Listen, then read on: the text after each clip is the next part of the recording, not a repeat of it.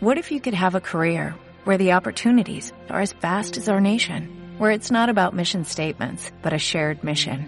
At U.S. Customs and Border Protection, we go beyond to protect more than borders, from ship to shore, air to ground, cities to local communities. CBP agents and officers are keeping people safe. Join U.S. Customs and Border Protection and go beyond for something far greater than yourself. Learn more at cbp.gov/careers.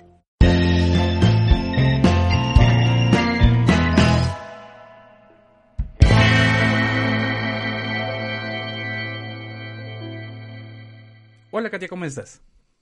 Muy bien, Tomer, ¿y tú qué tal? Bien, mira aquí, este, emocionado por estar tiempo contigo. sin hablarnos. sí. Ay, no, qué risa que sin querer queriendo nos salió, se puede decir que una, una sección nueva de, de, de los podcasts. Ahora, sí. sí, sí, sí, para, que, para los que estén aquí, gracias al, a- a la- al mini episodio. No sé si llamarle mini episodio. Sí, el mini episodio. Pues Sí. bienvenidos al verdadero podcast que queríamos grabar en esta ocasión. Y si llegaron a este primero y no saben de qué fregados estamos hablando, pues van al otro episodio.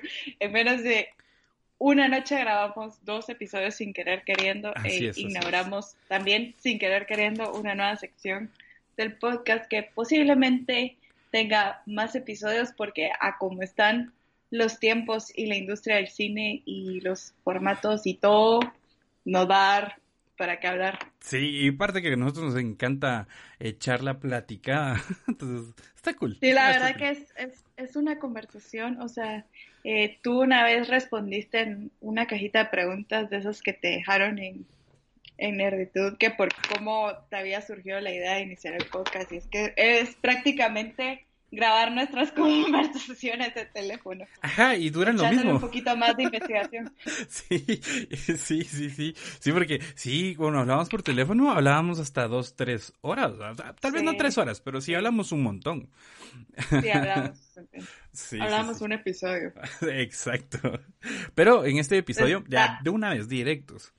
Porque si no, se nos- va a ir la, la noche.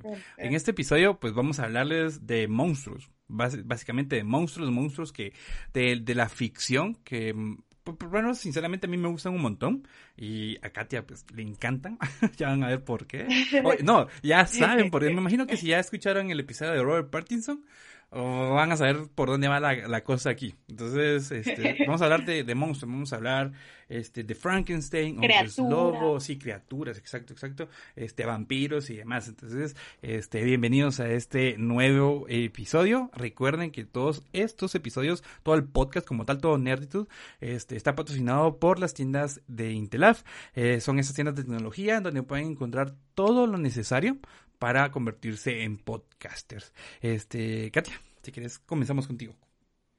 Ok, el primer eh, criatura, monstruo o digámosle villanos de películas sí. eh, que voy a mencionar hoy eh, son las brujas y creo que las brujas, sin el creo, o sea, ya trasladándonos a un plano histórico, son como las, las, eh, el concepto de la bruja es, del, es el concepto más antiguo de todas las, de todos los seres que vamos a hablar hoy.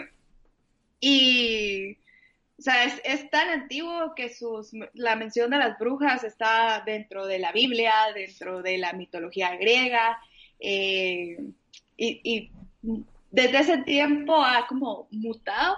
Y no solo eso, sino que también tiene como una, eh, una historia dentro de la vida real, ¿verdad? O sea, no solo las brujas tienen también su origen en, en la realidad. Y es todo esto que, que tiene que ver con las, con las eh, cacería de brujas y todo esto, ¿verdad? El, prácticamente una bruja es una persona o una mujer específicamente que practica hechicería. Eh, y la función de las brujas puede variar según la cultura. Incluso en Guatemala eh, hay, existen la, las prácticas de brujería, ¿verdad? Sí. Eh, yo vivo cerca de Samayac, que es conocido Ajá. nacionalmente como de la tierra de las brujas, ¿verdad? Y, y sí tengo conocidos que de hecho van y se hacen limpias y van a que les lean las hojas de té y todo eso, ¿verdad? Eh, Sin embargo, cuando, cuando pensamos en, en, las fiestas de Halloween, eh, asociamos, o, no tanto, bueno, sí Halloween y toda como esta vibra o, cuestiones que, rodean las festividades de, esa fecha, ¿verdad? Asociamos a la bruja como una mujer eh, anciana que monta una escoba, eh, tiene esta de, narices grandes, prominentes, con una verruga. Es como la idea eh, que tenemos o con la que asociamos desde que somos niños a, las brujas, ¿verdad? Eh, y lo que sucede, o sea, eh, yo no sabía esto, pero la diferencia o por qué a algunos se le dicen brujas y a otros hechicería, por qué una cosa es, que es brujería y que es hechicería, ¿verdad? Eh, según algunos historiadores o autores, la diferencia entre cada una es que las brujas o la bruja es la práctica de magia, pero con un pacto con el demonio, ¿verdad? Entonces, por eso es de que la brujería está catalogada como algo malo, porque está directamente asociada con el, con el demonio, ¿verdad? Eh, la cacería de brujas tiene una, un fondo bastante misógino, porque pues esto ya, ya es adentrarme a temas demasiado de historia y aquí están por, por ver más el rollo de entretenimiento y no tanto de la historia, ¿verdad? Pero, eh, ya muchos sabrán que esto tiene también un trasfondo en, en, que muchísimas mujeres inocentes murieron en esa casa de brujas que se practicaba más o menos en el siglo XVI, XVII. La más fuerte creo que tuvo fin en, los, en el siglo XVIII y eh, su representación en la, ya en la industria del entretenimiento, y me refiero a literatura, eh, obras teatrales, cine, porque como les digo, el origen es demasiado antiguo, entonces obviamente la representación siempre ha estado ahí, ¿verdad? Sí. Eh, pero ¿Sí? Rapidito, un pequeño este, de espacio publicitario. Para, para, si quieren saber todo este fondo histórico, trasfondo histórico como tal de las brujas, más que todo las brujas de Salem y todo, cómo fue que inició todo esto, hay un episodio en el podcast de Paranormal donde hablamos sobre las brujas como tal de Salem. Para, lo hicimos ahorita en octubre, entonces ahí pueden ir a verlo, a escucharlo. Está cool.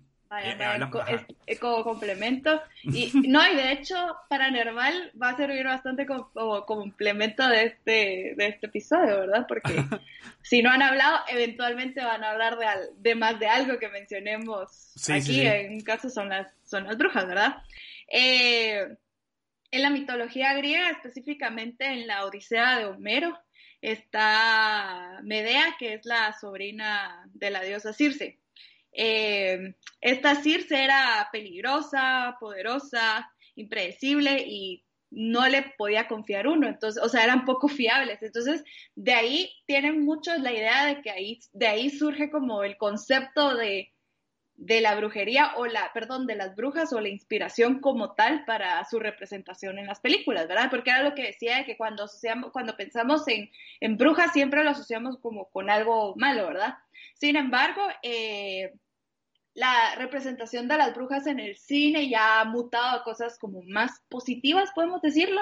Eh, un ejemplo son los libros de Harry Potter, ¿verdad? Y que ya las brujas ya son algo eh, bueno, ¿verdad? Y no necesariamente como estas películas tipo eh, Hocus Pocus, de que igual, aunque las brujas eran como las heroínas de de la película siempre se les trataba como algo eh, que tenían que andar, eh, o sea, que sus prácticas tal vez no eran tan, tan, o tan buenas o tan fiables, mientras que ya con, Harry Potter este, esta imagen de las brujas cambia totalmente, o sea, si ellos no se dan a conocer al mundo es por el peligro que puede ocasionarles, sino tanto por, por el hecho de que ellos estén haciendo cosas malas o, o qué sé yo, ¿verdad? Eh, y algunas recomendaciones, si quieren ver películas sobre brujas, eh, tengo la de Suspiria, de, específicamente la de 1977. Hay algunas personas que les gusta la de 2018, a mí en lo personal no me gustó, para mí la película por excelencia es Suspiria de 1977. Ahorita igual encuentran las dos en Prime Video, entonces pueden ir a chequearlas. Eh, también está la de Hocus Pocus, ya la había mencionado, pero es, creo que es como de la película que todo el mundo recuerda de su infancia cuando hablamos de las brujas o de Halloween, ¿verdad? También está la de Witches. ¿Cuál? La de, la de, Witches, creo que se llama The Witches, que acaban de sacar Ajá, una, también las remake. brujas, que ahorita está el, el reboot, también esas. y eh, por último es La Bruja, esta ya es como un cine más independiente, pero a mí en lo personal me fascina y yo sé que muchos ahorita andan obsesionados con la eh, serie de, de, Queen's Gambit en Netflix y Anya Taylor Joy es la protagonista de esta película del 2015 que no pueden perdérsela. Sí. Eh, fíjate que a mí, por ejemplo, también hay un montón de las películas que me gustan de, de brujos o brujas como tal. Este está. Bueno, este es un poco más chiqui, la verdad. Es la de de Amor. No sé si te acuerdas de donde sale. Este. Ay, ay, ay. No, no. ¿Cómo es que se llama esta? Esta actriz, o sea, se llama Hechizo de Amor la película y sale Nicole Kidman y Sandra Bullock, donde ellas son hermanas y que son brujas porque son vienen ah, de, de, herencia y que si se enamoran se va a morir la persona que, con la que se enamoraron. Esa es bonita. Sí, es que esa es como más romántica. Ajá, ajá. Pero también hay de otra. 1998. Ah, sí, sí, sí, cabal. También hay otra que me, que me acordé ahorita que es la de las brujas de Eastwick, donde sale. Mm, este que hizo de, de, de, de, Guasón, Jack Nicholson, sale Cher y sale Michelle Pfeiffer. Y Susan, ajá. ¿te acuerdas de esa? Donde lo matan y creo que lo reviven. Ah, no, no, sí, ese es con Bruce Willis, no. No, es Jack Nicholson. sí, es Jack Nicholson, ¿verdad? Ajá, y Susan, Susan Sarandon. eh, Cher y, y Michelle Pfeiffer. Sí, sí, sí. Esas son otras, no recomendaciones, sí, recomendaciones, porque son... Sí, recomendaciones. Sí, son películas entretenidas, entretenidas como tal, porque no, no, no son películas donde relatan a la bruja como, o, como mala o superpoderosa, sino que, ¿qué harías tú con poderes, con ese tipo de poderes, pues? Ajá. ajá, más o menos. Eh, y no, y, si nos vamos también a ya todo este y, y es precisamente lo que mencionaba, de que la imagen de la bruja ha mutado muchísimo, ¿verdad? De que ya, digamos que a partir de los ochentas, ya la bruja es como algo más positivo, más, más asociado con un cine para toda la familia, ¿verdad? Mientras que antes, bueno, y de hecho hay algunas, por esta que mencioné de Suspiria, La Bruja, también es una película de miedo. Eh, también está el proyecto de, La Bruja de Blair, que no, no existe, o sea, no es que aparezca la entidad o, o la... O, la imagen de una bruja como tal, pero es todo esta, este concepto de saber que hay un, broje, eh, un bosque cantado por una bruja, a la madre. Las palabras tan alejadas que estaban entre sí las, las pegué, pero sí, eh, y no ni hablar del cine en blanco y negro, ¿verdad? Que desde también la, desde esta película de, pues en las, tanto en la obra original como en sus adaptaciones de Macbeth de William Shakespeare están las hermanas Wayard. También está Hércules que tiene su representación de las propias, brujas. Ajá. Entonces sí, sí es bastante complejo el tema y la verdad que da para hablar todo un episodio. Pero, tenemos más Te corres. claro, claro. si quieres voy a hablar yo uno de los míos. Ah, a, mí, a mí me tocó hablar sobre el monstruo de Frankenstein que básicamente el monstruo de Frankenstein solo le pusieron el nombre de, Frankenstein como tal por su creador, pero, y creo que este es un, este es un dato curioso como tal, eh, la creadora de, este libro, de esta historia, es Mary Shelley, ella es una autora, este, es una escritora, dramaturga y ensayista este, británica que ella escribió un montón de, historias. Una de ellas es Frankenstein. Frankenstein básicamente eh, era un es un monstruo creado por Víctor Frankenstein. Él, era un científico, se puede eh, denominar como científico loco. Y él, él a la hora de crear, quería crear a una persona que pudiera vivir para siempre. Eh, y en esto sucedió de que él empezó a excavar, ¿cómo se dice cuando excavas tumbas y, y, y, sacar los cuerpos. La casa que excavaba tumbas, sacaba los cuerpos y las partes que le funcionaban las iba uniendo, las iba, las iba cosiendo y todo. Y creó una, a un humano con, con varios corazones, con varios pulmones, diferentes tipos de, de, de, pedazos, retazos de cuerpo y todo. Y utilizó una tormenta eléctrica para poder darle vida a este monstruo como tal. Y pues creó a Frankenstein. Entonces, pero a mí yo lo que les quiero, como ya conocemos a Frankenstein como tal, ya conocemos a Frankenstein, el monstruo y todo, yo quiero hablarles de cómo le surgió la idea a Mary Shelley, la creadora original de, mm, de, de, este, de este monstruo. Y básicamente ella, este, empezó a escribir, este, escribir, ella, ella y su esposo, su esposo creo que era un, un científico, si no estoy mal entonces, eh, él, él, el esposo y un amigo, ellos empezaron a hablar de cómo poder resucitar a las personas con energía eléctrica y, poder resucitarles. Que en esos entonces, actualmente en nuestra época, no ya, ya es bien conocido de que entonces te da un paro cardíaco y por choques eléctricos te pueden, te pueden lograr a, revivir. Entonces en esos entonces no, era que el siglo si no estoy mal, era el siglo... Mil, así, era mil, entre 1900, 1931, por ahí. A ver, sí. Ajá, 1820. Sí, 18, no sé por qué me fui al siglo XVIII. Sí, entonces, más o menos por esa época, entonces ella de ahí poco a poco le empezó a, a, surgir la idea y empezó a escribir la idea como tal de una persona que utilizaba, empezaba a utilizar esta, esta tecnología que en esos entonces estaba apenas creándose, pensándose y creó a Victor Frankenstein. Antes, en esos entonces, a Frankenstein, al monstruo no se le llamaba ni monstruo ni nada por el estilo, nada por el estilo. Tenía apelativos como demonio, miserable, desgraciado, de una, de una cierta manera algo significativa, pero el término monstruo eh, se utilizó muy pocas veces, sino que se empezó a utilizar ya como tal y a darle un nombre de Victor Frankenstein perdón, de Frankenstein como tal a, ese monstruo hasta que las novelas de Mary Shelley empezaron a ser adaptadas a escenarios en obras un poco más serias y, también en obras cómicas que eran en Londres y en París, o sea, en, obras de teatro, ¿verdad? Que fueron eh, eh, décadas después de la creación de, sus novelas. Eh, la propia Mary Shelley dice que asistió a una actuación que se llamaba The, Presumption, Presumption, algo así. La primera adaptación exitosa de su novela al teatro.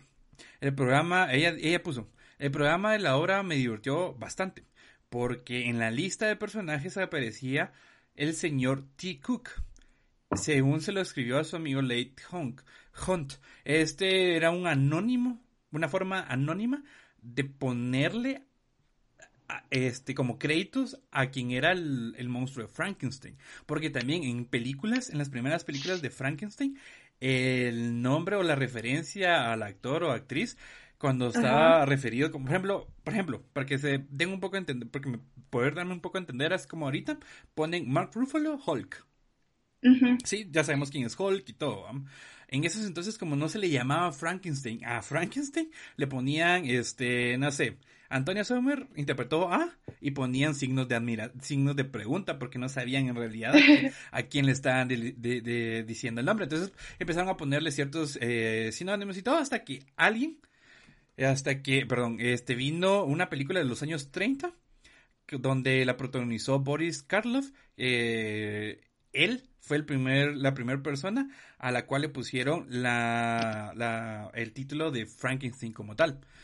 Y de ahí, pues, para acá la, las historias y películas y novelas como tal de Frankenstein, pues son historia. O sea, historia todos conocemos. Conocemos a, Adam, Adam Frankenstein. No sé si te acuerdas de la, de la, de una serie donde Frankenstein tenía a su esposa y tenía un hijo que ajá, Eso me da mucha risa. Buena, ajá. la pasaban en at Night. Sí, ya era clásica. sí, sí, sí. Y pues han habido un montón de películas y adaptaciones del monstruo como tal. Muchas películas han intentado, pues, siempre adaptar al monstruo como, pues, monstruo, ¿verdad? Alguien abominable y todo. Pero lo que la novela original de Mary Shelley intentaba era plasmar lo que se podría decir un poco, un poco filosófico de qué es el hombre, ¿va? Ajá. ¿Quién o qué es el hombre? Si en realidad ser un hombre es nacer nacido como tal, o si podemos ser hombres solo por la forma en que sentimos o pensamos. Eh, filosóficamente algo así es la, idea de Frankenstein. Pero muchas películas, como les digo, este, lo interpretaron siendo un monstruo como tal y por eso se convirtió en una leyenda de monstruos. Pero hay películas que a mí me gustaron un montón como la de Joe Frankenstein. La traducción literal que es I Frankenstein, este, que salió en el 2014, donde este, el actor Aaron Eckhart, no sé si lo, si lo reconoces, él, él interpretó a Frankenstein, un Frankenstein pues un, poco humanizado, eh, más humano, ajá. sí, porque a él lo lo hay una, hay una conspiración en el mundo en esta película eh, me gusta un montón porque están las gárgolas existen las gárgolas y creo que son los vampiros. La cosa es que a, él lo crean porque él tiene como que una... Hay una fórmula para poder convertirse en inmortal. Entonces él se, volvió inmortal, tiene 200 años de vida. Existen las gárgolas como monstruos, están los vampiros y unos, unos quieren... quieren esa fórmula, o sea, su cuerpo para poder vivir para siempre, que son los vampiros y las gárgolas, pues han prometido pues este, protegerlo, porque también para él le hicieron una injusticia, a él lo mataron y mataron a su familia para poder convertirlo a él en sujeto de experimentación y toda la cosa. La película es cool, la verdad. La película es cool. No sé por qué nunca tuvo el, impacto que yo creo que, que le podría haber tenido. Pero me gustó un montón. Sí, no, no tiene tanto, tanto, es que Sí, es que su es como una película más inglesa, entonces casi no, no, la, no le dieron trato hollywoodense. No, no, no, no. Pero hay películas un, poco más este, hollywoodenses, que es como la película. Esta película. estoy diciendo muchas veces película. Esta película no relata como tal al monstruo de Frankenstein, sino que relata a Victor Frankenstein. ¿Cómo fue que llegó a ser? Pues el científico loco que todos conocemos. Y está protagonizada por Daniel Radcliffe, Radcliffe, Radcliffe, sí. Me imagino que se ibas a mencionar. y este, el profesor Xavier, se me olvidó el nombre, este, James eh, McAvoy, James McAvoy. James McAvoy, ajá. Entonces aquí, la historia como tal, yo creo que nunca logramos ver al monstruo, si no estoy mal, no, no me acuerdo, pero vemos cómo, cómo va, cómo va, cómo va naciendo el verdadero monstruo, que es quien creó al monstruo. Ajá. Y pues esas son las películas que, que, me gustaron. Aparte, hay otra más que quiero mencionar, pero se la voy a mencionar cuando ya me toque otro monstruo. Entonces. Ah, bueno. Sí, sí, sí. Eh, igual como dato curioso, eh, solo para hacer una observación, es de 1800... Eh, 31. 1823. Ah. O sea, sí es, de, es del siglo XIX. Eh, pero, o sea, no, eso solo es como un agregado. Pero la, como el dato curioso que voy a aportar yo con respecto a, Mary Shelley es que eh, a ella se le atribuye el, la, el origen del género ciencia ficción.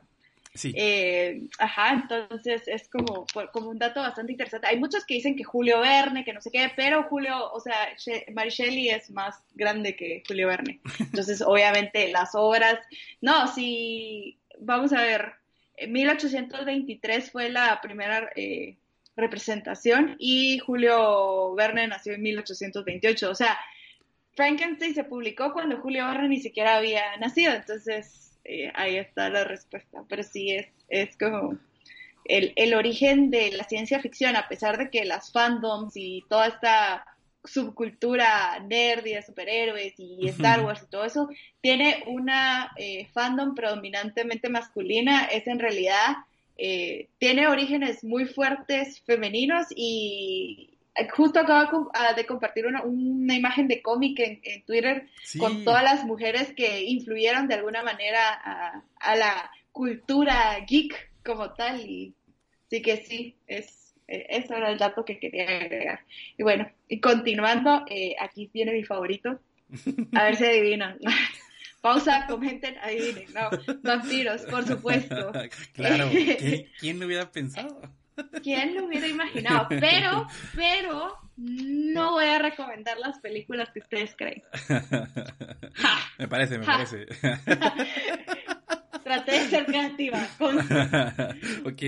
Los vampiros también tienen, eh, también los vampiros son bastante antiguos en tanto la representación histórica como la representación ya en el cine o en la literatura como tal.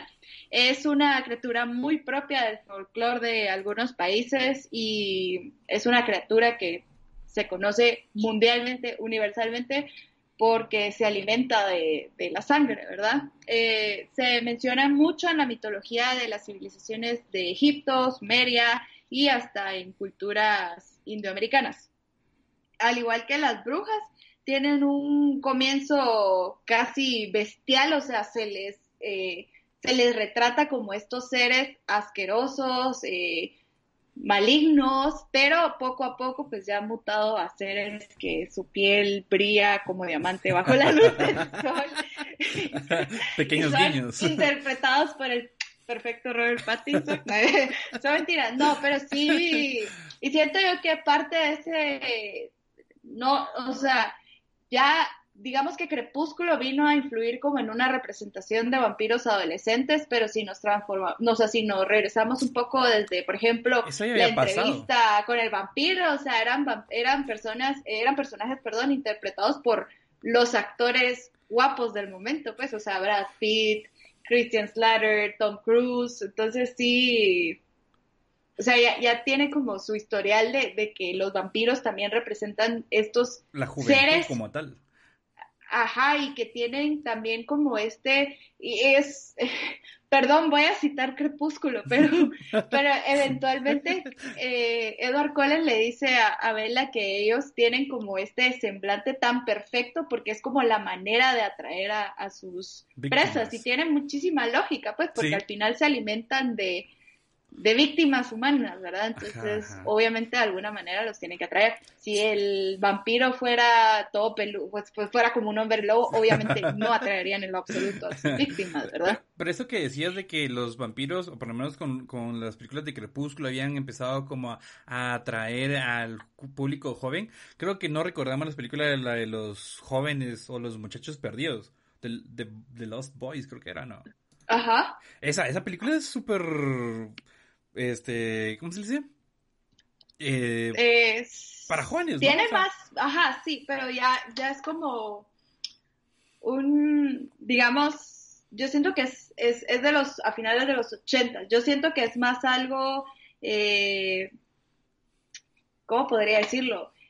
O sea, cuando surgió Crepúsculo, esta era ya una película como de culto, digamos, que, que mm. pasa lo que se está sucediendo ahorita con, con Crepúsculo, ¿verdad? Que ya Crepúsculo ya es como algo muy, muy de culto, muy de nicho, ¿verdad? Ya pues, sí, sí, eh, no es como, digamos, eh, Drácula de Bram Stoker o, la entrevista de vampiros que siguen siendo considerados como clásicos, si lo querés ver de alguna u otra manera, no sé, eso me da la impresión a mí con, con The Lost Boy.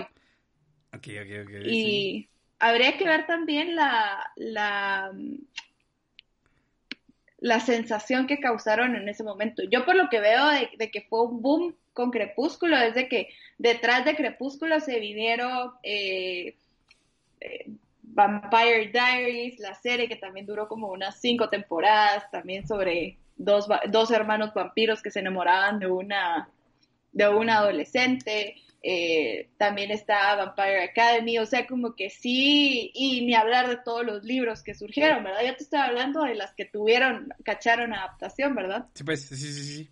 Ajá, entonces, eso siento yo que es como la diferencia entre que marcó, pero obviamente de los Boys a nivel cinematográfico sí siento yo que tuvo más impacto, porque es una mejor película que, que Crepúsculo. No sé, son, siento yo que son dos fenómenos totalmente eh, ya sí, viéndolo un poco más de con perspectiva, eh, sí, la de los boys es, hasta, es un poquito de, miedo hasta cierto punto. Ajá. Y casi que en cambio como Crepúsculo es como de un principio no sentís que es una película de vampiros. Oh, pues ya más adelante pues, se pone bien buena. Pero... Incluso la de la de sí hay más acción, ¿verdad? Sí. Ya cuando meten todos los Sí, yo siento que tal vez es eso, que son dos públicos como diferentes. Eh, que, y también sucede que, que la que siento que con Crepúsculo también ya empezaron a ver el público adolescente femenino ya más comercial de lo que estaban acostumbrados, porque hay algo que me llama mucho la atención. En toda esa época en la que Spielberg, eh, ¿cómo se llama el de Star Wars? Ya se me olvidó el nombre. Eh, George Lucas. George Lucas, ajá, todo este, así como en los años 80, eh, determinaron como que la media para saber que una película era para todo público era si a un niño de 10 años le había gustado. Entonces era como el determinante y por qué muchas películas, como por ejemplo ahorita Star Wars, eh, las de superhéroes, que, que son como que dentro de todo sentimos que las venden más para niños que para, y a pesar de que es un, es, o sea, que nos gusta a un público más amplio, ¿verdad? Sí, sí, sí. Entonces como que los estudios se enfocaron mucho en eso, en hacer películas para niños, adolescentes o pubertos, ¿verdad?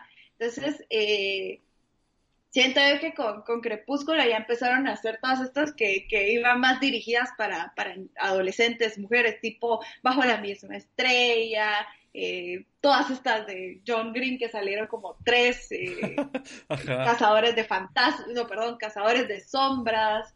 Eh, entonces ya, ya eran como más, más inclinadas a otro, a otro público, pero siempre, o sea, pero igual sin perder el rumbo de que igual podían gustarle a, a, un montón, ¿verdad? Pero bueno, continuando con los, los vampiros, en algunas leyendas eh, ciertas enfermedades se le atribuyen a la existencia de vampiros, como por ejemplo la anemia o la rabia, ¿verdad? Porque precisamente el vampiro ataca mordiendo a su víctima y succionando la sangre. Entonces, uh -huh. eh, con la anemia te deja las, las defensas eh, bajas. bajas, ¿verdad? Y, y esta sensación que sentís cuando donas sangre, que te sentís como todo decaído y así, ¿verdad?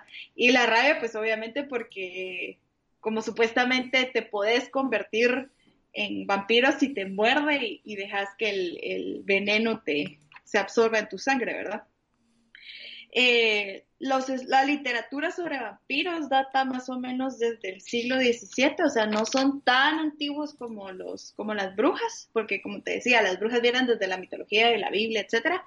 Eh, pero el primer vampiro llevado al cine fue Nosferatu en la película La Sinfonía del Horror eh, por F.W. Murnau en 1922. Eh, algunas películas que recomiendo sobre vampiros está eh, Una chica regresa sola a casa de noche, perdón, Una chica regresa sola a casa de noche del 2014. También está la de Drácula de Bram Stoker de 1992 con Gary Oldman y Winona Ryder. Y la eh, Let, the right, Let the Right One In eh, y la otra se llama Let Me In. Son, es, las dos están basadas en un mismo libro. La primera es sueca, la de Let the Right One In, es del 2008. Y si no estoy mal, en el 2013 salió Let Me In, que es el, el remake de esta sueca, pero está dirigida por eh, Matt Reeves, el director de la nueva película de Batman la verdad que la recomiendo bastante. Yo no suelo recomendar los remakes estadounidenses, pero esta es de las pocas que yo me atrevo a decir de que, o sea, si no consiguen la sueca, miren la gringa, está bastante buena. Y es, y lo que me gusta eh, de la, o sea, para familiarizarlos más, en la gringa sale Chloe Grace Moretz. Eh, ella es la vampiro, pero eh, aquí son niños, entonces es como más, más interesante el, el concepto que, que, retratan, ¿verdad? Porque obviamente eh, incluso en las brujas, toda la, todo ese rollo de, de los niños brujos del Congo y todo eso, siempre como que los niños causan más inquietud cuando se refiere a bestias, pues, y máxime en esto de, de, hasta en Crepúsculo, pues, el, todo el rollo con la, con la niña vampiro, ¿verdad? Entonces, si, si quieren ver niños vampiros, Let Me In o Let the Right One In, cualquiera de las dos, pero eh, si tienen Fox Play, Fox Premium o no sé, ahí está la de Let Me In, que es la de Matt Reeves. Otra película que, que, que a mí me gusta un montón y que no, que siento que fue, que fue, ¿qué es? Underrated. Fue la de Drácula Untold, Untold creo que es. Eh, la historia jamás contada del 2014, donde sale este Luke Evans, este Dominic Cooper y Luke Evans es, es, se vuelve Drácula porque quiere salvar a su pueblo. no sé, a mí me gustó esta, la verdad es que me gustó esta porque representan un Drácula este como poderoso. Guerrero, ajá. Guerrero, ajá, guerrero, con poderes y todo, cosa que poderes que no habíamos, por lo menos yo no había visto. Es que, que generalmente Drácula o el concepto del vampiro, que por, o sea, que ya ha mutado bastante, pues, y los ejemplos que hablábamos bastante, pero cuando se habla del vampiro de época, es siempre este hombre encerrado en un castillo, eh, solitario. En cambio, este, este Drácula Untold ya es alguien que está como con cuerpo a cuerpo interactuando y peleando y batallando con otras con otras personas, ¿verdad? Ajá, y está, la verdad está cool porque, por ejemplo, o sea, parece, para el 2014 ya había salido la primera de Crepúsculo, ¿verdad? Sí, ya, ya, ya habían terminado. Ajá, bueno, ya, una hora. Sí, en el 2013, si no estoy mal, terminaron, 2013, 12. Pero, entonces ya para ese entonces ya teníamos como también, o sea, el conocimiento de, de Crepúsculo, que son básicamente superhéroes, pues, a velocidad, superfuerza, este, visión. Y que hacen cosas buenas. y que pues, hacen cosas buenas, ajá, ajá. Superhéroes, básicamente. Sin quitarle el mérito, pues sin quitarles el mérito como tal. Pero este Drácula, no sé, o sea, a mí me gustó un montón y siento que fue una película que la verdad no tuvo el empuje que, que, que a mí sinceramente me hubiera gustado que tuviera. es muy buena, es muy buena, pero ya, solo esa película. yo creo que las que las que has mencionado ni siquiera vinieron, la, tanto la de Frankenstein como esta, I Frankenstein y esta creo que ni siquiera vinieron a Watch. Mala impresión. Yo creo que no, yo creo que no, porque yo creo haberlas visto porque las obtuve de alguna manera chafa. era como que iba con mi distribuidor de películas en el mercado y era como, ¿qué tenés de bueno? Ah, mira, se me vino esto. va, démosle, va. Y que te comprabas como 20 películas porque valen como 15, valían como 5 quetzales cada disco. sí, ah, va, Hasta oferta, ¿verdad? Que si, comprabas eh, más de, o sea, si te si comprabas cuatro te daban la quinta, cosas así. Ajá, ajá. Pero sabes que lo que me gusta del tema que estamos tocando ahorita, que son los monstruos como tal, es de que han, han ido evolucionando y metiéndose a diferentes estilos de contar historias, que no, es que no sé cómo se podría decir, pero va, comenzaron con literatura, que en esos entonces pues era la, el entretenimiento de todos, pero evolucionaron a cine, evolucionaron a, a cómics, que es como que lo que más me gusta, por ejemplo, Ajá. y, y eh, están, la, están varios superhéroes. Drácula tiene cómic, ¿no? Sí, o sea, por ejemplo en Marvel... es, es... En Marvel está, hay un superhéroe que se llama Blade, que no es un superhéroe, sino que es un es como un antihéroe. un antihéroe, ajá, Blade, está Blade. Drácula existe como tal dentro de Marvel, si no estoy mal. Eh, por ejemplo, Jared Leto va a protagonizar como que la versión de, de, de, un vampiro en DC Comics. No, es DC Comics, no, es de Marvel. Es de Morbius, ajá. Morbius. Ah, no, Morbius es de Marvel, perdón, es un... Eh, sí, es de, es de Marvel porque es un es un villano de Marvel, ajá, pero él es el que va a ser eh, Jared Leto, ¿verdad? Sí, él es el que va a ser Jared Leto, sí, sí, sí. Es, bueno, él supuestamente es la versión de Batman de, de, de, Marvel, pero en fin, la cosa que es un vampiro, ajá, es un vampiro, en fin, es un vampiro. Igual existe en Frankenstein, en diferentes otros estilos de... Hay caricaturas, por ejemplo, hay una, hay una caricatura que se llamaba Ben 10, donde el chavo, el chavito este era un niño que tenía un reloj que lo convertía en, lo convertía en alienígenas, y un alienígena tiene la forma, o sea, es básicamente Frankenstein y así, o sea, es, es lo que más me gusta de este estilo ese tipo de, temas que estamos tocando. que tiene. Que... Sí, que han gustado bastante en el sentido de que tienen, o sea, tienen como esa libertad creativa también y creo, más adelante voy a mencionar el, mi tercer villano y vas a ver que ahí sí hay una gran diferencia en, en cuestiones creativas, o sea, como que ahí ya se concentra en algo más eh, como estándar, ¿verdad? En cambio, en cuanto a brujas, incluso igual brujas hay en, en los cómics. Todos lados, sí, sí, sí, sí, sí. ¿Es Scarlet Witch? ¿Scarlet Witch? Ajá. Ajá, ajá. sí, sí, También Satana, ¿no? Satana, ajá, Satana, ese... Hay un montón, sí, hay un montón, hay un montón, sí, digo, Sí. han estado evolucionando estos monstruos. Igual, Universal, bueno, Universal creo que ya lo, lo, lo, lo eliminó ese Lo proyecto. canceló, Ajá. ajá, pero sí tenía... Su universo Sí, oscuro, le habían dicho, ajá, donde iban a, hacer- a sacar a todos los, la a foto todos me sigue dando risa porque sacaron hasta su foto promocional. Sí, Está como, como Channing Tatum en la de X-Men, A la gran, sí. como Gambit. Exacto, exacto, exacto. Pues si quieres te hablo, te hablo de mi siguiente monstruo. Dale, Creo dale. que es, este es mi monstruo favorito. Me, encanta todo lo que es la mitología, bastante la mitología de este monstruo que son los hombres lobo. Este, un hombre lobo, pues también más conocido como un licántropo, es una criatura, pues legendaria, viene desde hace un montón de años. Este, hay representaciones en, en, ¿cómo se dice? Las que, las que son pinturas, ay, fue puchica, no se me olvidan esos, esos nombres. En fin, hay representaciones de, de hombres lobo desde 1722, si no es que más, porque hay una pintura alemana de un hombre lobo eh, de, esta, de esta fecha y, y vienen desde un montón. Este, estas criaturas legendarias es- es- son presentes en muchas culturas bastante independientes a lo largo del mundo. Se ha dicho que este, eh, este monstruo es el más universal de todos, de todos estos mitos. Eh, probablemente, probablemente este, al mismo nivel, o tal vez un poco más, a más allá, que el del vampiro. Y aún hoy, mucha gente cree en la existencia real de los hombres lobo o de estos hombres bestia, hombres que se pueden convertir en bestia. Este, todas las características tip- eh, típicas de, de un animal, ¿va? que son la ferocidad, la fuerza, la astucia, la rapidez, este, son bastantes, son claras las manifestaciones, pero para desgracia de todos aquellos que se cruzan en su camino, eh, pues terminan muertos. Según muchas creencias populares, eh, el hombre lobo puede permanecer con su aspecto animal únicamente por un cierto tiempo, por unas ciertas horas, y generalmente cuando sale la luna llena.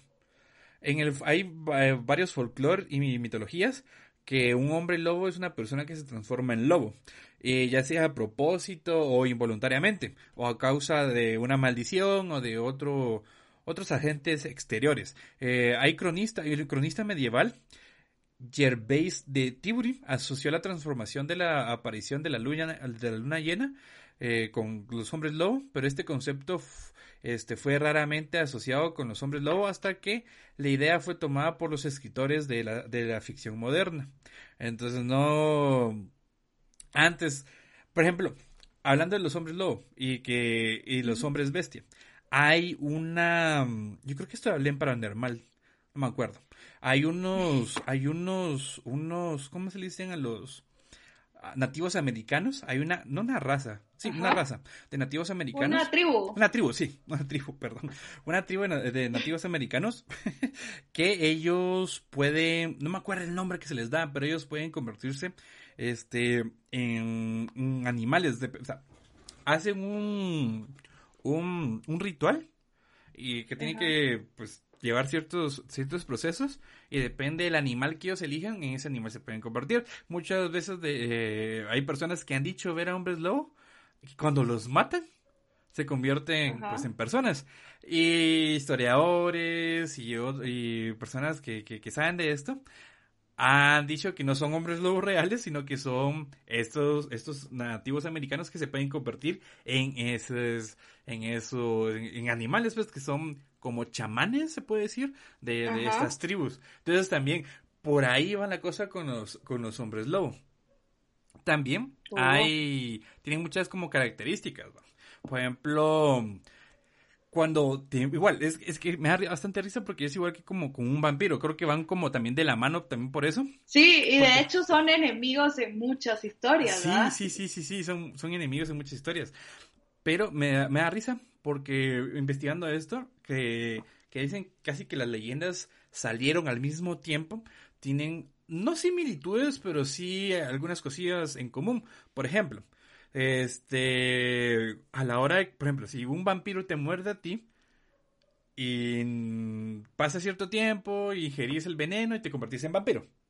Eso, Ajá. casi, y pasa lo mismo con un hombre lobo. Te muerde un hombre lobo en ciertas eh, circunstancias, porque también no, si te muerde en alguna ocasión normal, pues no te puedes convertir, sino que también hay que estar, un hombre lobo te puede convertir en hombre lobo a menos que sea luna llena de, de un cierto tipo de luna llena.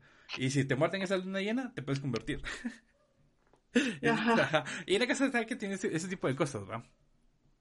Va, también dice que hay como que varias, el, el, mito como tal del hombre lobo, este, parece que se originó en Europa y está muy vinculado con muchas otras eh, supersticiones y es, y la magia negra.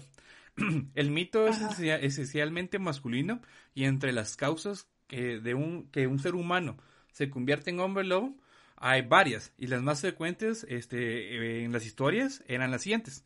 Ingerir ciertas plantas vinculadas tradicionalmente con lobos y con la magia negra. Beber en el mismo lugar donde lo hubiera hecho un lobo. Mete un río.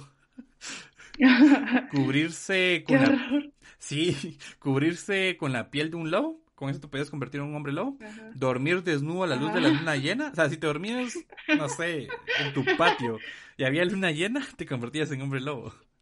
Este, usar una prenda hecha de piel de lobo, adquirir la capacidad de transportarse en lobo mediante magia y sortilegios, que es básicamente lo de estos este, nativos americanos que te contaba. También dice ser el séptimo hijo varón de una familia y no ser bautizado. y no ser bautizado. Con esto te podías convertir en hombre lobo. Ser mordido por otro hombre lobo y nacer después de morochos o gemelos, siendo hijo varón. Entonces, este es como que un poquito de, todo lo que hay atrás de, de, de, este de este este mito, este monstruo y todo. Y hay muchas películas que de hombre lobo que me gustan. Y siento que también es que casi todas las películas que me gustan en realidad este no siento que le hayan dado tanto tanto revuelo, creo yo a como yo creo o me, hubiera, gustado. eso. Ajá, ajá. Por ejemplo, las películas de inframundo me gustan. Ajá. Y ahí también hay vampiros. Y ahí también hay vampiros. Ah, ahí está la enemistad entre hombres lobo y vampiros. Que supuestamente para matar a un vampiro tiene que ser con la no la saliva, sino que la mordedura de un hombre lobo es mortal para un vampiro. Lo, lo que pasa en Crepúsculo también, de que de que los vampiros son súper difíciles de matar, se tienen que como descuartizar antes y después quemar, pero eh, los vampiros, no, perdón, los hombres lobos sí pueden eh, morder, o sea, sí pueden destrozarlos y es suficiente con eso. Y también está todo el rollo del, origen eh, tribu nativo americano, ¿verdad? Porque los hombres lobos de ahí provienen de una tribu. Ah, exacto. Ah, va, y ahí va, ahí va un poco acorde a lo que te está diciendo de esas historias, ¿va? Ajá. Ahora también está la parte de la mitología de la plata, porque hay películas y también hay historias de hombres lobo que han, ah, bueno, que ponen como tal que la plata es lo único necesario para destruir a un hombre lobo, o sea, que puedes matar a un hombre lobo. Ajá. Y que con eso, pues, es mortal para ellos. Pero hay películas como, como esta película de donde Abraham Lincoln, el presidente de los Estados Unidos, era un, caza, un cazador de vampiros, ¿te acuerdas? Un cazador de vampiros, ajá. En esta película ponen que la plata es mortal para los vampiros. Ajá. Ajá, y eso, y, y, y, eso no me pareció tan extraño muchos años después, cuando empecé a leer y que dicen que sí, que pues básicamente la plata puede destruir casi cualquier monstruo. Pero hablando de películas, Inframundo es una franquicia ya, porque creo que tuvieron como ocho películas. Sí, ya. Ajá, esa, estuvo muy buena. A mí me gustó mucho las de Inframundo porque tenían una, ¿cómo se dice? Un diseño de hombre lobo muy cool, pues, o sea, por ejemplo, a comparando, comparándolo con el hombre lobo de Looping de Harry Potter, los de Inframundo se miran mucho mejor. Sí, el de Harry Potter como que le invierte mucho a otras cosas y no a, no a su hombre lobo. y, Lupin es mi personaje favorito. Sí, sí, sí, sí.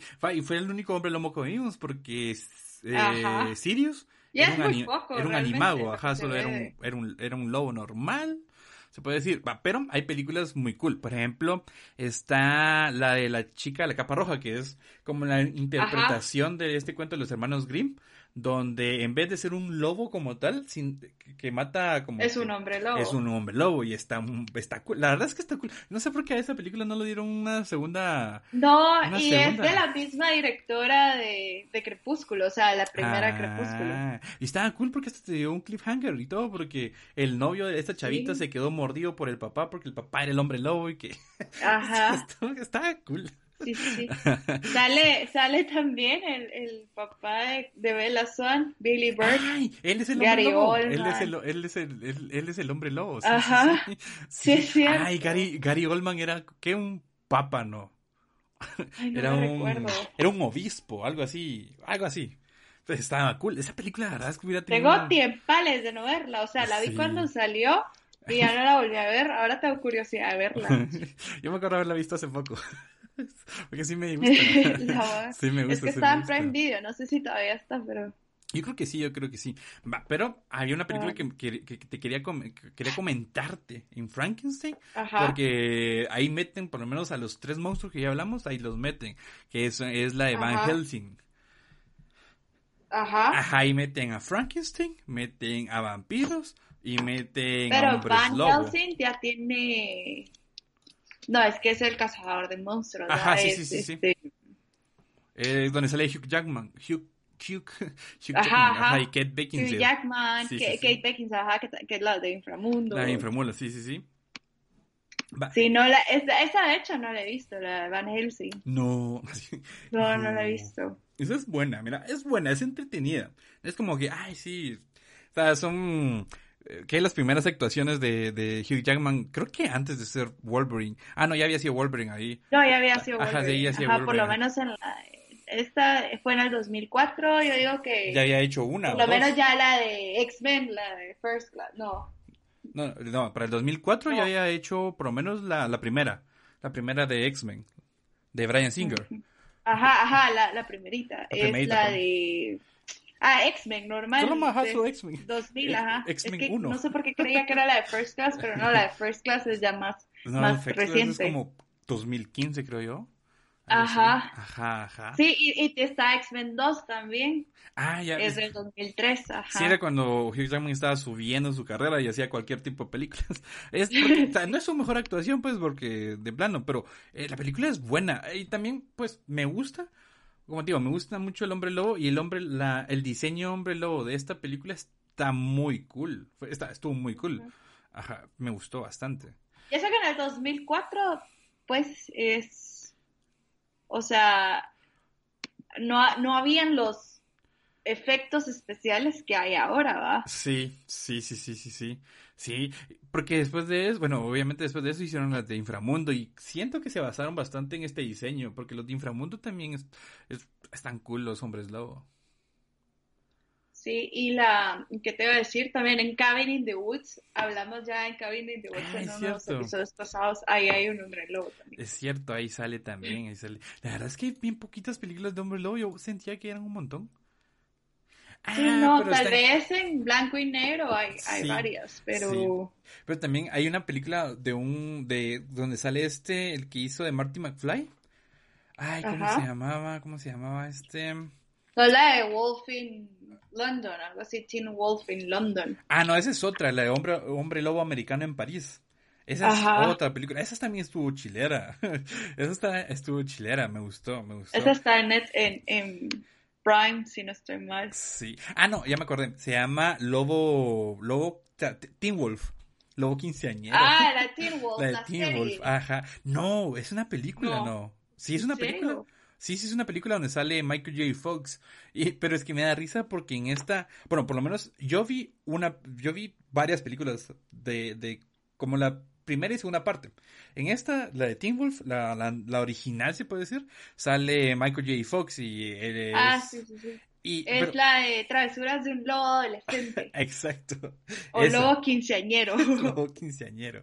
Pero va, aquí hay una escena chilera porque él es jugador de básquet, algo así. Y Ajá. a la hora de tener los poderes de hombre lobo, porque aquí se vuelve una celebridad, ¿va? entonces tienen poderes, Ajá. los poderes de hombre lobo, se convierte en una superestrella del básquet y todo. ¿va? Pero en la segunda película, porque me acuerdo haber visto otra, no sé si fue mi imaginación, pero me acuerdo que hay otra película, igual, de este misma índole, de lobo de Teen Wolf, donde el chavo que se convierte en, en hombre lobo, este, es boxeador. igual, lo mismo, se convierte en celebridad y, y da guamazos así súper fuertes, va. Ajá. Ay, no. No, no la he visto. Sí, no sé, no sé, ni dónde la vi, creo que la vi en el 13, no me acuerdo. Pero me acuerdo que hay, yo sí me acuerdo que hay una película así, pero no está en este listado, la verdad. Y el diseño es súper chistoso, el de Teen Wolf, o sea, sí se nota la, la época. Sí, porque parece un Sasquatch. Cabal. Ay, no. Si quieres, nos hablas de tu otro monstruo. Bueno, mi otro monstruo es, no es tan monstruo, pero lo que hace sí es monstruoso, entonces eh, es considerada como tal. Y son los asesinos seriales, o el subgénero slasher, como algunos lo conocen. Igual, eh, con asesinos seriales también no, no, necesariamente tiene que ser un slasher, pues igual puede haber una película de drama, suspenso, que se, o sea, se trate sobre las investigaciones de, un, de alguien que está asesinando o, algo así, ¿verdad? Pero eh, desde muy temprano en, la historia del cine, los asesinos seriales han jugado un rol muy predominante en el, género de terror, o sea, como los villanos específicamente, ¿verdad?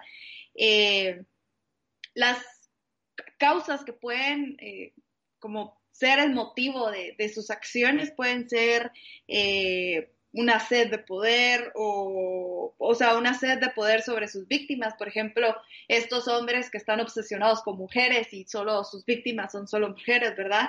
Eh, pueden ser también las enfermedades mentales o un, un instinto de, de una naturaleza propia, pues, o sea, que tengan ya, o sea, que no necesariamente sean humanos, sino que ya haya un como rasgo bestial en ellos, ¿verdad? Lo que voy es de que puede ser un asesino serial que no necesariamente es un ser humano.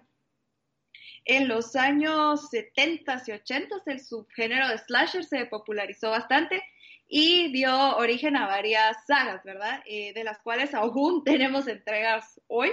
Y si no, pregunten todas las de Scream, eh, ¿cómo es Halloween? Eh, viernes 13 todavía seguimos viendo. Y yo creo que también las de Juego Macabro todavía hay películas por estrenarse. Eh, pero sí, eh, todo esto tienen que agradecérselo a las películas de los 80s y 70s. Y creo que ya lo habíamos hablado en episodios pasados, pero muchas veces ahora vemos estas películas y decimos, ay, es que hay demasiados eh, clichés, pero en realidad estas fueron como las películas que dieron origen a esos clichés, ¿verdad? Que las de ahorita ya están replicando, pero, eh, por ejemplo, si ven la primera de Halloween, la, la última de la última chica sobreviviente y todo eso, pues de ahí tienen como, ahí tienen su origen, podemos decir, ¿verdad?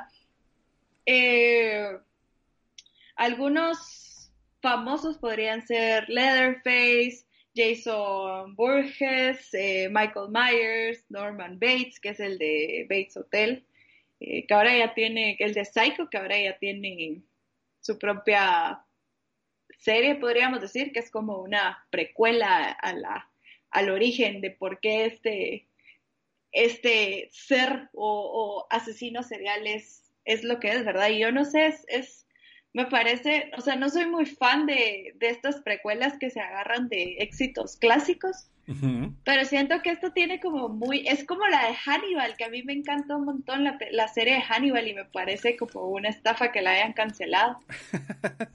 es, es bastante, bastante, bastante interesante. Y son propuestas a la larga, siento que sí tienen su variable diferencial, como esta de Bates Motel, que, que tiene toda la relación de el Norman Bates con su mamá, ¿verdad? Que si ya vieron la de Psycho, pues podrán entender por qué la mamá es tan relevante.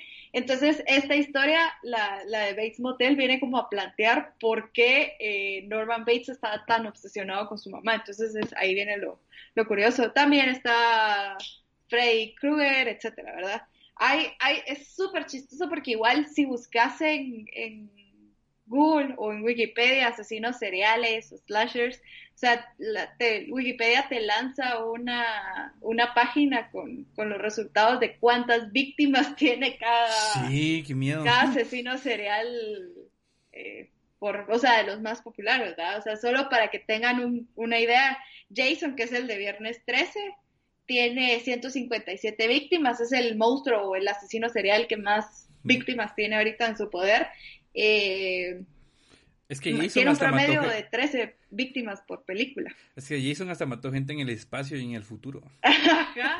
Y es que eso, eso es lo chistoso porque Jason, o sea, Jason muere desde la primera película. ¿Cómo llegó a tanto? o sea, Jason no existe, pero Jason sigue matando. Es que hay una película de Jason que se llama Jason X, algo así, que pasa como 30, no, pasa como mil o tres mil años en el futuro y en eso y en, el futuro, o sea, él despierta y todo y le dan un cuerpo robótico, como si fuera un Terminator. Sí, no, pero, pero yo creo que el, el, el, o sea, sí, es que, es que, o sea, Jason al principio es como, wow, sí, qué miedo, pero llega un punto en el que Jason de verdad se vuelve un chiste del, género y creo que por eso es tan de culto Jason. sí, sí, sí. Eh, Michael Myers tiene el segundo lugar con 121 víctimas en 11 eh, en total y por lo visto seguirán más porque hay un Halloween para el otro año o algo así, no sé. Ah, es que retomaron la, la, la, la original, la saga, la saga original como tal. Sí, es otro que es otro que cambió, o sea, no llegó tanto al chiste como Jason, que es que era una ridiculez esas películas, pero también yo siento que ya, ya deberían dejarlos morir, la verdad.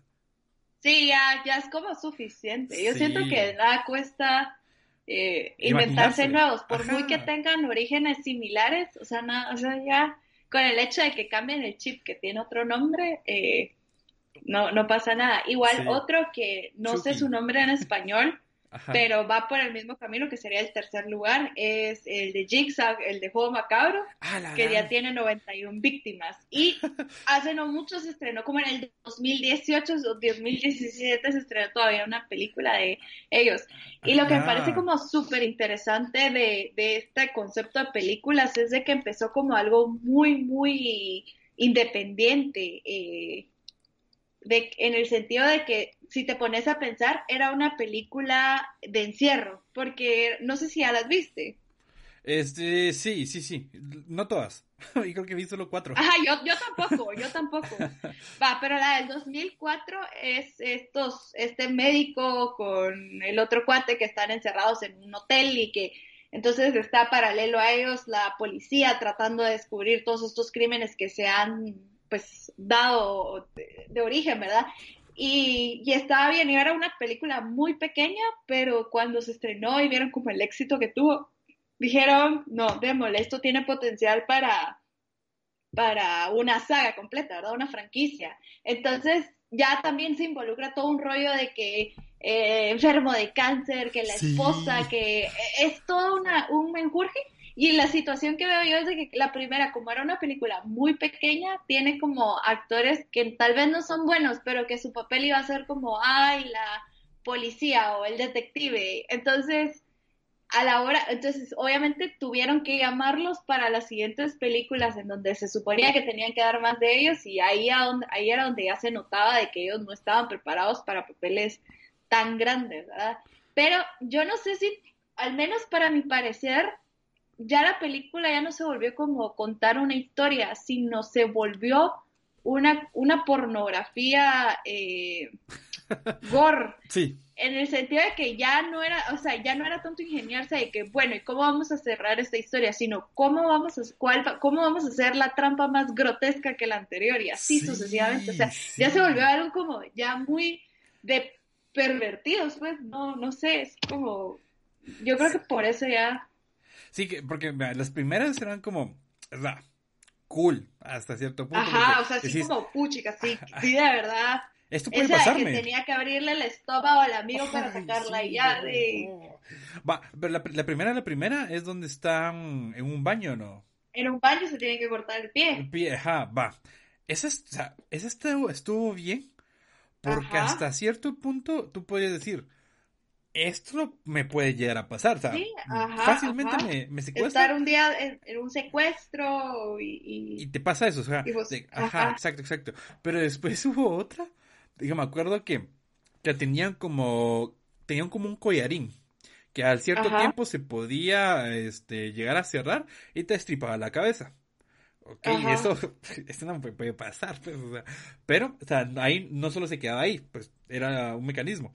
Lo otro era que para poder zafarse del collarín tenía que meter la mano en ácido porque al fondo de ese ácido estaba la llave y era como, no, esto, esto no me va a pasar. Sí, no, nunca". ajá, es muy similar al de la primera película, la de la trampa de osos invertida, de que era Sí. una trampa de esas de como de, de púas, pero que en lugar de cerrarse se abría y la tenía, o sea, la tenía como agarrada en la boca y la llave estaba dentro de la, del estómago del amigo, entonces ella tenía que abrir al amigo, sacar la llave y ya, o sea, sí, tiene más, porque al final decís tú, ¿cuál es el punto de meter la mano en ácido?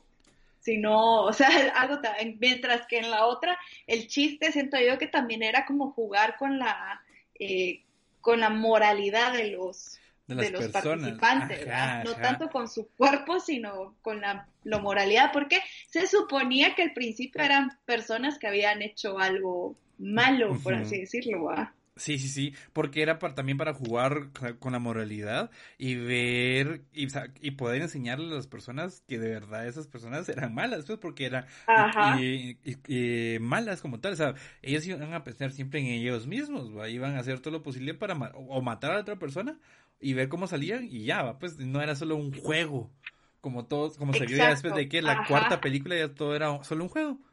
Sí, no- y yo creo que hay una que hay hasta en 3D, 4D, Yo una cosa la- así de mira, que... te juro, que- no sé, no estoy seguro, pero yo estoy seguro, no estoy seguro si fue eso, pero creo que la tercera es Jigsaw 3D, creo yo. Ajá, es una cosa así, es que yo, yo también creo que ya...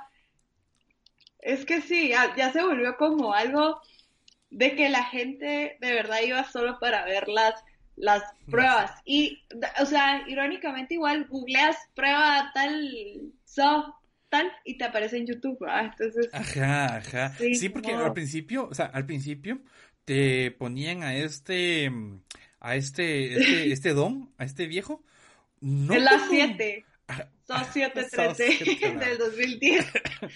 Pero a un principio, este, este don, este viejo, no tú no creías que él era malo como tal, porque lo que hacía era, era un Como vengador. justicia, Ajá, era un justiciero. Un justiciero Ajá, enfermo. Era pero como un. Punisher, era como un Punisher, si, quieres verlo así, que él iba a hacer su justicia como él miraba la justicia en su cabeza, pues, y estaba bien, o sea, estaba bien, hasta cierto punto de vez. Sí, para él. Él se lo, ajá, él se- esta persona que se murió, este, metiendo las manos en un, en ácido, se lo merecía. Ajá. Ajá, y después ya fue como le dieron más importancia a estos jueguitos que a la trama e historia en realidad, pues hasta Exacto, hasta bur- hasta burla.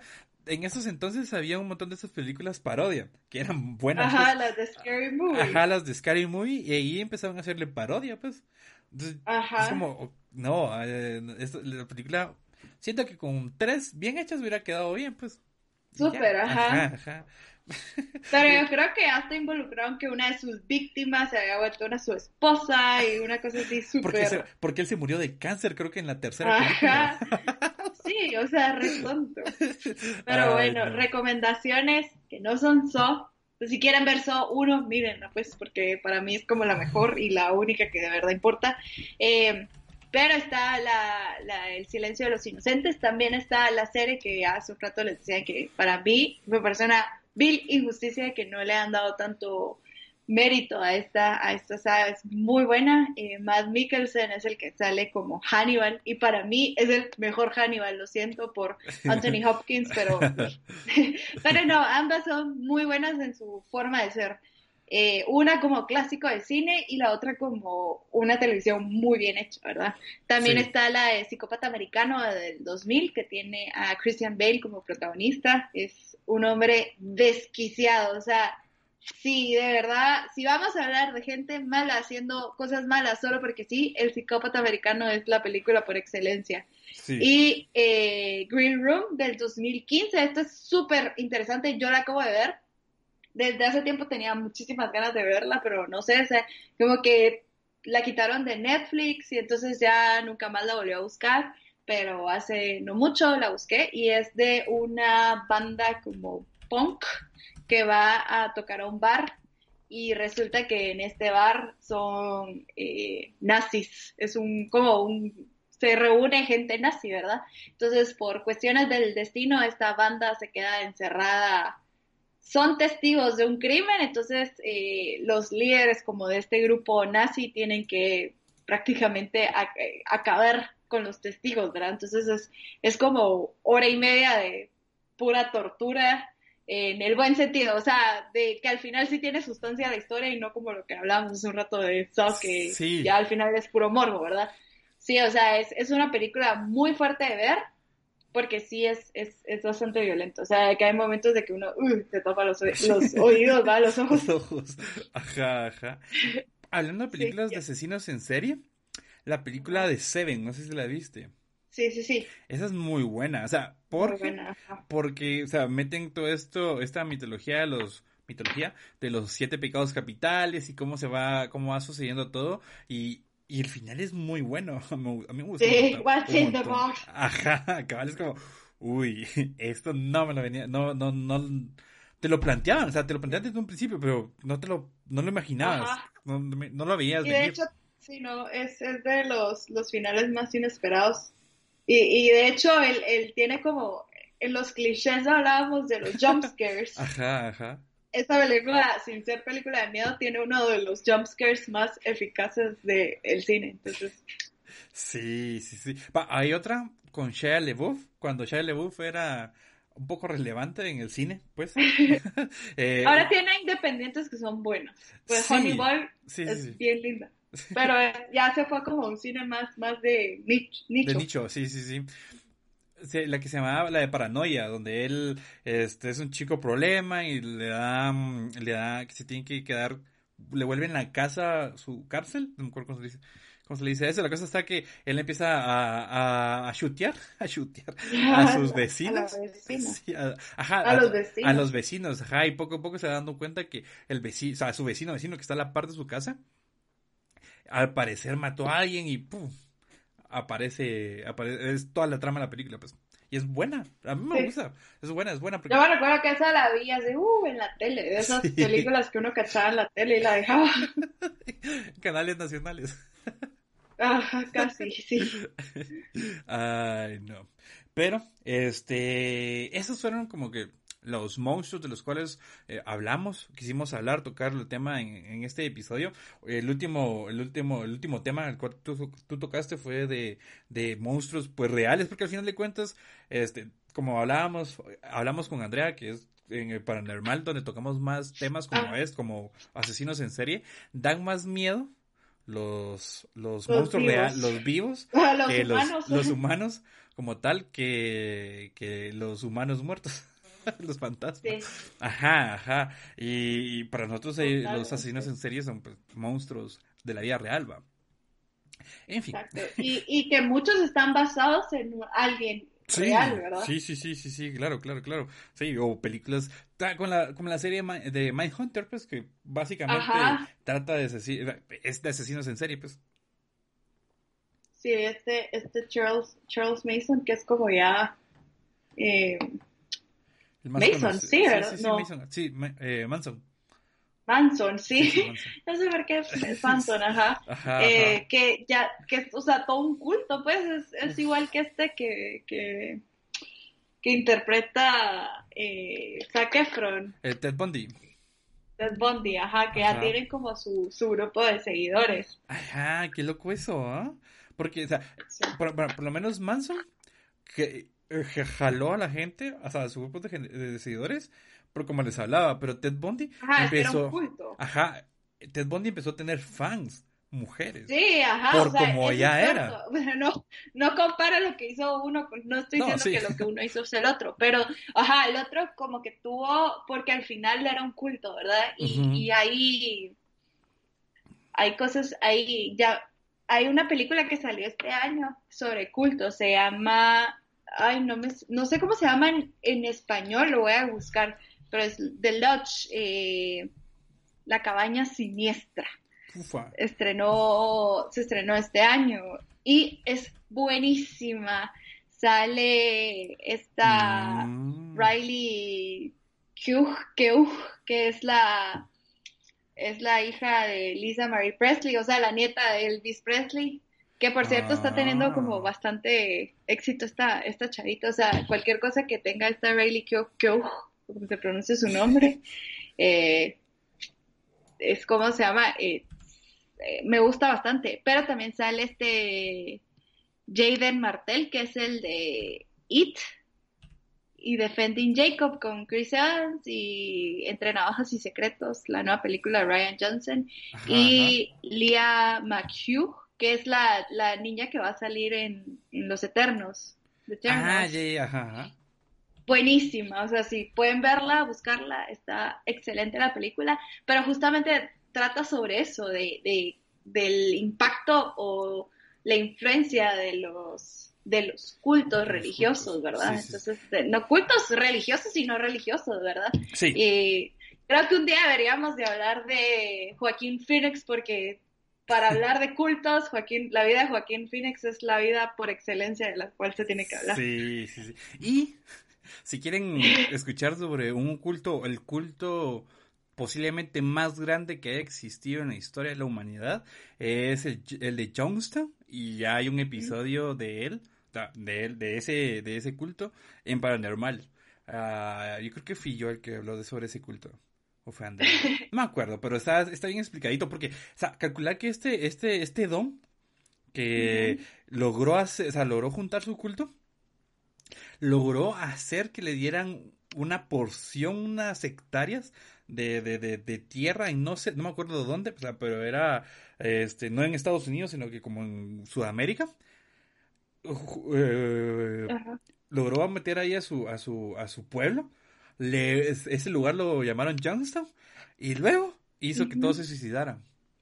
Tomando Ah, pues algo así tiene que ver la de la, de la Eh, cabaña siniestra. siniestra. Ah, Ajá. va, entonces posiblemente tal vez tenga como ciertos... Posible. Ajá, no, de plano. Sí, sí, sí, sí, sí. Pero bueno, entonces, mm, gracias a todos por escucharnos. Recuerden que este, estos podcasts, todo lo que hacemos en Nerditud, eh, tiene, eh, viene, llega a ustedes gracias a, a, a Intelab. Son nuestros patrocinadores y son unas tiendas de tecnología en donde pueden encontrar de todo. Ustedes pueden ir a www.intelab.com, ahí encuentran todos los productos que ellos venden y también, también pueden ver si se los pueden llevar hasta su casa o pueden irlos a recoger a las tiendas que estén abiertas, porque obviamente ellos todavía no tienen no tienen las tiendas abiertas como tal, ah, por obviamente por pandemia, así que tienen esto de pick pick up, lo de pick up y también les pueden llevar a sus casas y todo, entonces está cool. Vayan este en www.intelab.com. Ah, Katia, tú, ¿dónde podemos encontrar tus redes sociales? ¿Dónde te podemos encontrar? ¿Dónde puedes ver tu contenido? Me encuentran en el equipaje K, o sea, la K sola, la letra, punto com, eh, o arroba Katia VC, K-A-T-H-I-A-V-C. Ya, en prácticamente todos lados. Y a nosotros se encuentran como arroba nerditude en todos lados. Estamos haciendo stream de videojuegos si les gusta en Twitch, en www.twitch.tv slash nerditude. Y también estamos haciendo un poquito más de contenido en este TikTok. es nerditude. Eh, nos encuentran ahí como Nerditude TV. Así que muchas gracias por Hacen escucharnos. coreografías. No. Las de- ah, las, coreogra- las coreografías de High School Musical.